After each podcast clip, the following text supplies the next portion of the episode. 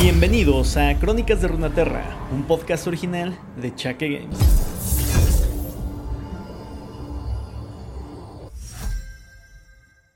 Muy buenos todos gente, el día de hoy vamos a escuchar una historia bastante curiosa, ya que el personaje del que vamos a hablar el día de hoy casi no tiene lore propio, es decir, no tiene historias como tal de él mismo, pero sí que se mencionan demasiadas historias alternas y aledañas a él, curiosamente, ya que mientras estemos hablando de Noxus, repetidas ocasiones vamos a estar escuchando el nombre de Mordekaiser, uno de los campeones que también están más rotos en esta temporada, o más bien en todas las temporadas regularmente. Si logras salir ileso de tu early, muy probablemente vas a tener pesadillas con ese maldito campeón.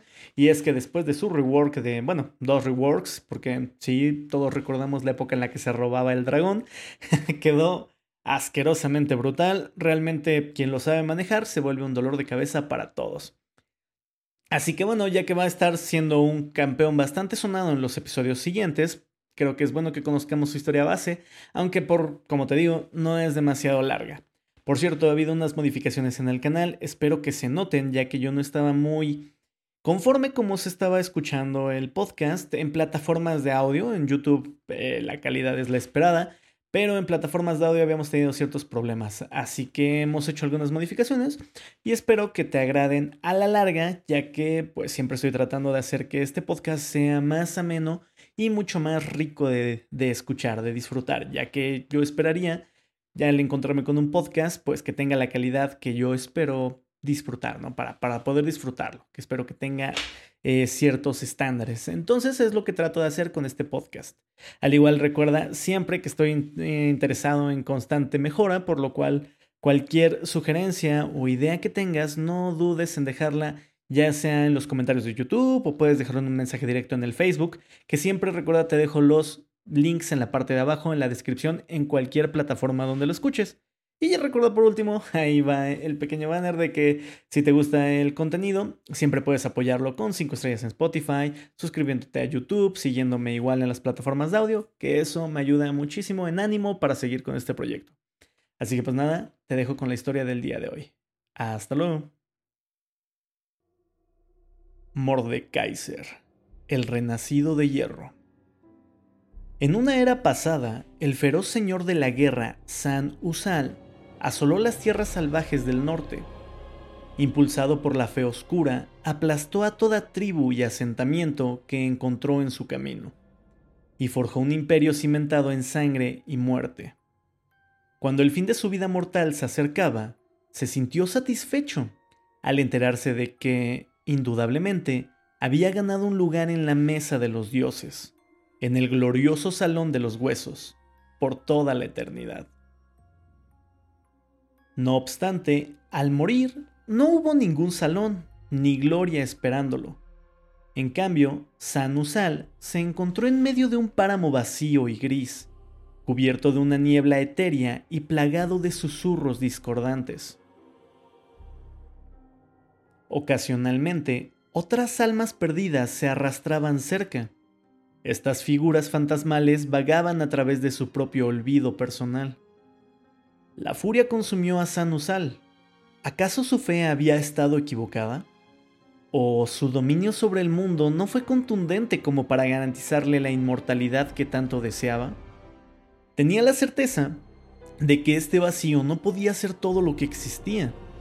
Sin embargo, parecía no tener fin. Observó cómo los espíritus inferiores se desvanecían lentamente en la niebla, deshechos y perdidos en el tiempo pero Sanusal se rehusaba a desvanecerse. Su voluntad, forjada por la rabia y el tormento, lo mantuvo firme. Con el tiempo, el susurro misterioso e inmaterial que se escuchaba en este lugar se cristalizó en palabras que él casi podía comprender. Según lo que pudo entender, era Oknun, una lengua profana que ningún ser vivo hablaba. Lentamente, en lo que quedaba de la mente de Sanusal, comenzó a formarse un plan embustero. Empezó a susurrar protestas tentadoras a través del velo entre los reinos, prometiéndole su fuerza indomable a cualquiera que estuviera dispuesto a escucharlo. Y, por supuesto, Llegó el día en el que un aquelarre de hechiceros decidió revivir a Sanusal. Desprovisto de carne y hueso, los incitó para que lo hicieran más poderoso que cualquier mortal, atando su forma espiritual a una serie de placas de metal forjadas como su antigua armadura. Así fue como se erigió un enorme renacido de hierro y odio.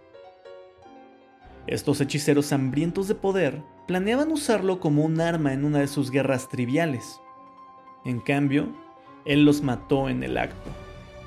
Sus armas y su magia no eran lo suficientemente poderosas como para enfrentarse a él. Desesperados, gritaron su nombre para subyugarlo, pero fue en vano, puesto que ya no era Sanusal.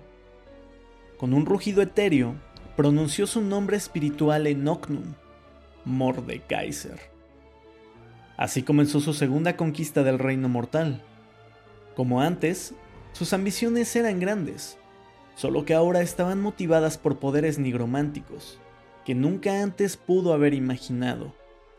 De las almas temerosas y evanescentes de los hechiceros, Mordekaiser forjó un arma digna de un emperador de la muerte, su brutal masa, Ocaso, y tomó el control del ejército que ellos habían convocado.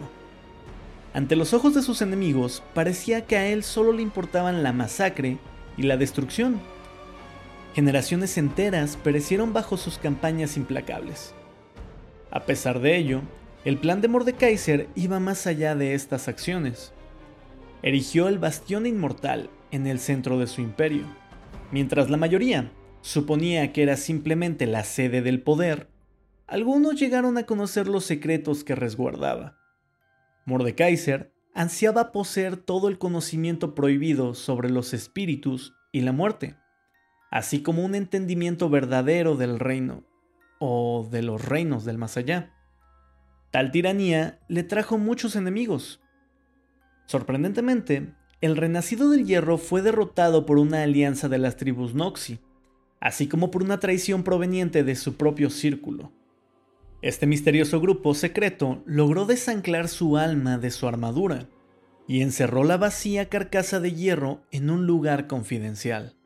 Así fue como desterraron a Mordekaiser del reino material. No obstante, sin que nadie lo supiera, él había previsto este destino. De hecho, esta era una parte crucial de su plan. La dominación y el engaño lo habían llevado lejos, pero él sabía que le esperaba un destino mucho más grande que el del Salón de los Huesos.